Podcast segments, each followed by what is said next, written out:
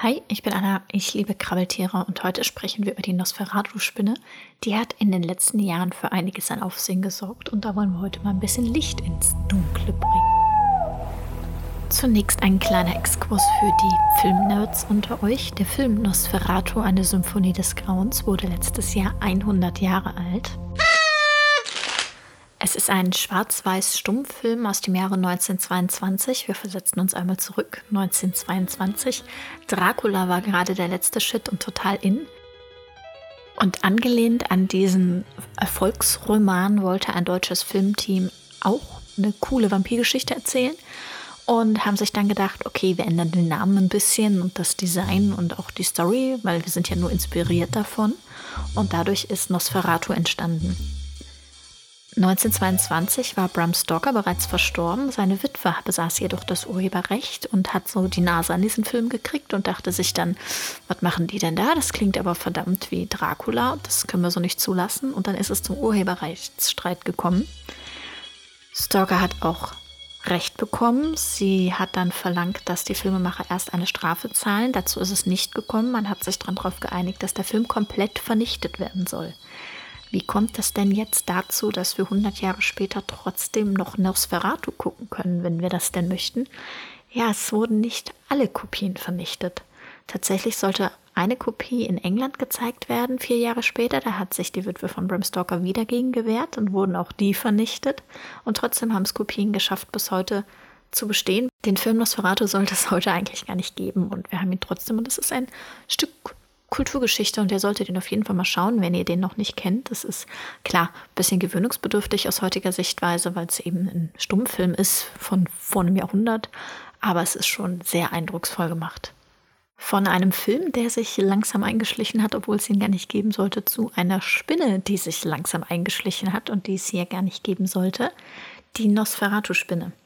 Sie hat den Namen natürlich nicht wegen dieser Anekdote, sondern wegen ihrer Zeichnung. Und zwar haben wir auf dem Prosoma, das ist das vordere Körperteil, das Kopf-Bruststück, wo auch die Beine dran sitzen, eine helle Zeichnung, die aussieht wie Nosferatus Gesicht. Dazu müsst ihr wissen, dass die Figur Nosferatu aus dem Film ein sehr langes, spitzes Gesicht hatte mit sehr abstehenden Ohren. Und genau das kann man in dieser Zeichnung erkennen. Ich habe euch Fotos verlinkt in den Show Notes, da könnt ihr euch so ein bisschen durchscrollen. Bei mir hat es ehrlich gesagt eine Weile gedauert, bis ich das Ganze erkannt habe. Und dann auf einmal hat es geklickt und oh mein Gott, da ist ein Vampir auf dieser Spinne. In den letzten Jahren hat die Spinne für sehr viel Aufsehen gesorgt und was da los ist, das schauen wir uns jetzt genauer an. Die Spinne kommt ursprünglich im Mittelmeerraum vor, wurde jedoch bereits 1993 und 1994 in Basel in der Schweiz entdeckt. Sie kamen als Mitbringsel aus den Ferien, quasi als blinde Passagiere aus dem Mittelmeerraum in die Schweiz. Und diese zwei Tiere wanderten in die Sammlung des Naturhistorischen Museums in Basel und das Ganze wurde nicht weiter verfolgt. Erst 2003 wurden diese Tiere als offizielle Funde gemeldet, als die Spinne vermehrt erst in der Schweiz und dann 2006 auch in Deutschland auftauchte. Daraufhin wurde dann die Bevölkerung aufgefordert, Funde dieser Spinne zu melden und zwischen 2008 und 2012 wurden insgesamt 68 der gemeldeten Funde als Zoropsis spinimana bestätigt, so heißt die Spinne eigentlich. Und ihr müsst euch vorstellen, dass ganz viele Meldungen eingingen. Die Leute haben Hauswinkelspinnen gemeldet, die haben Wolfsspinnen gemeldet, alles Mögliche. Aber 68 dieser Tiere wurden eben als Nosferatu-Spinne identifiziert. Ich habe diese Zahlen aus schweizerischen Veröffentlichungen, ich gehe jedoch davon aus, dass die Meldungen auch in Deutschland vorkamen. Warum hat dieses Tierchen es dann jetzt erst geschafft, meine Aufmerksamkeit zu erlangen? Naja, sie taucht immer weiter nördlich auf und ist jetzt vor kurzem auch in NRW angekommen. Hello. Da sitze ich halt. Und in Deutschland wurde das bis zu 5 cm große Tier, also inklusive Beine, herzlichst begrüßt mit Schlagzeilen wie So gefährlich ist diese Riesenspinne auf Galileo TV. Die Nosferatu-Spinne rückt immer weiter vor vom Spiegel.de und mein absoluter Favorit, Frauen den Po gebissen von nordbayern.de.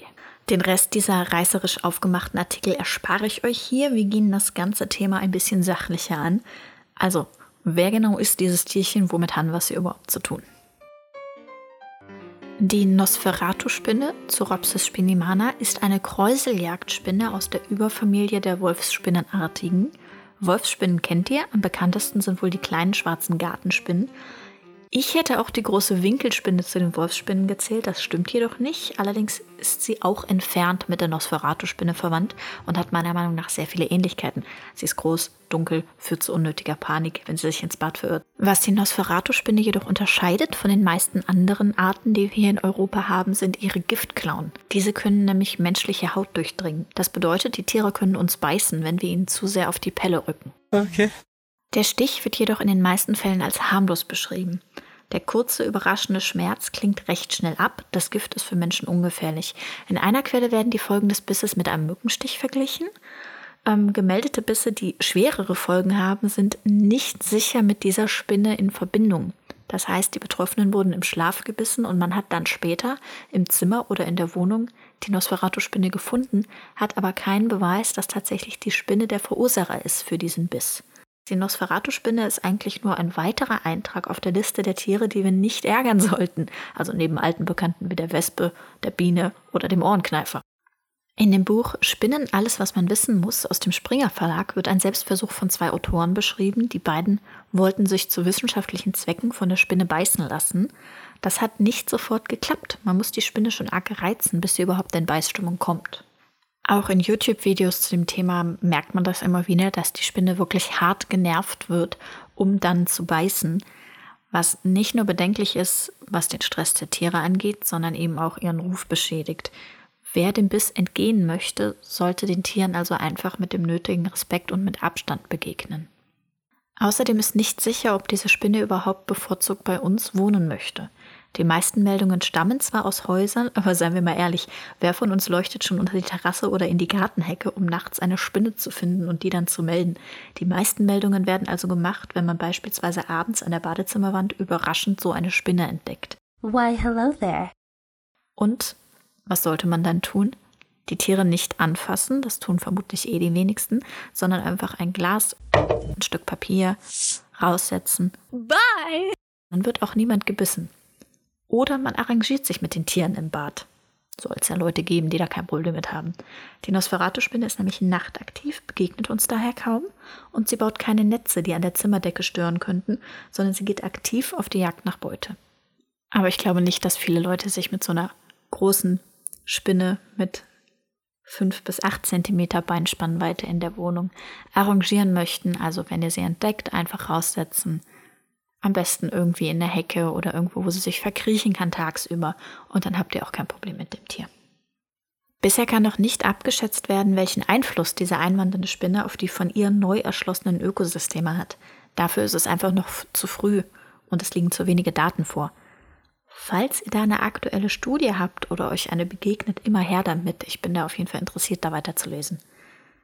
Den größten Einfluss hat die Spinne wohl auf die Berichterstattung in den Boulevardmedien, wobei ich natürlich hoffe, dass ihr nun wisst, wie aufgebauscht und übertrieben diese Schlagzeilen sind, die ich zu Anfang nannte und dem Ganzen so ein bisschen entgegensteuern könnt. Und wenn ihr helfen wollt, die Datenlage zu diesen Tieren ein bisschen zu verbessern, könnt ihr Funde melden. Am besten mit Bild, damit eben eindeutig belegt werden kann, ob es sich um diese Spinne handelt. Ich verlinke euch da eine Galerie von Fotos, damit ihr auch so ein bisschen in der Bestimmung sicher werdet. Außerdem habe ich euch eine Zeitung vom NABU verlinkt, die um Fundmeldungen bittet.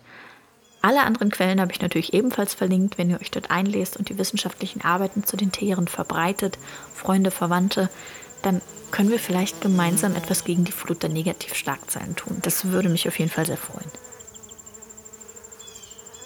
Noch kurz was organisatorisches. Die angekündigte Vogelspinnenfolge ist aufgeschoben, aber nicht aufgehoben. Sie kommt irgendwann, versprochen. Bis dahin, Tüdelü.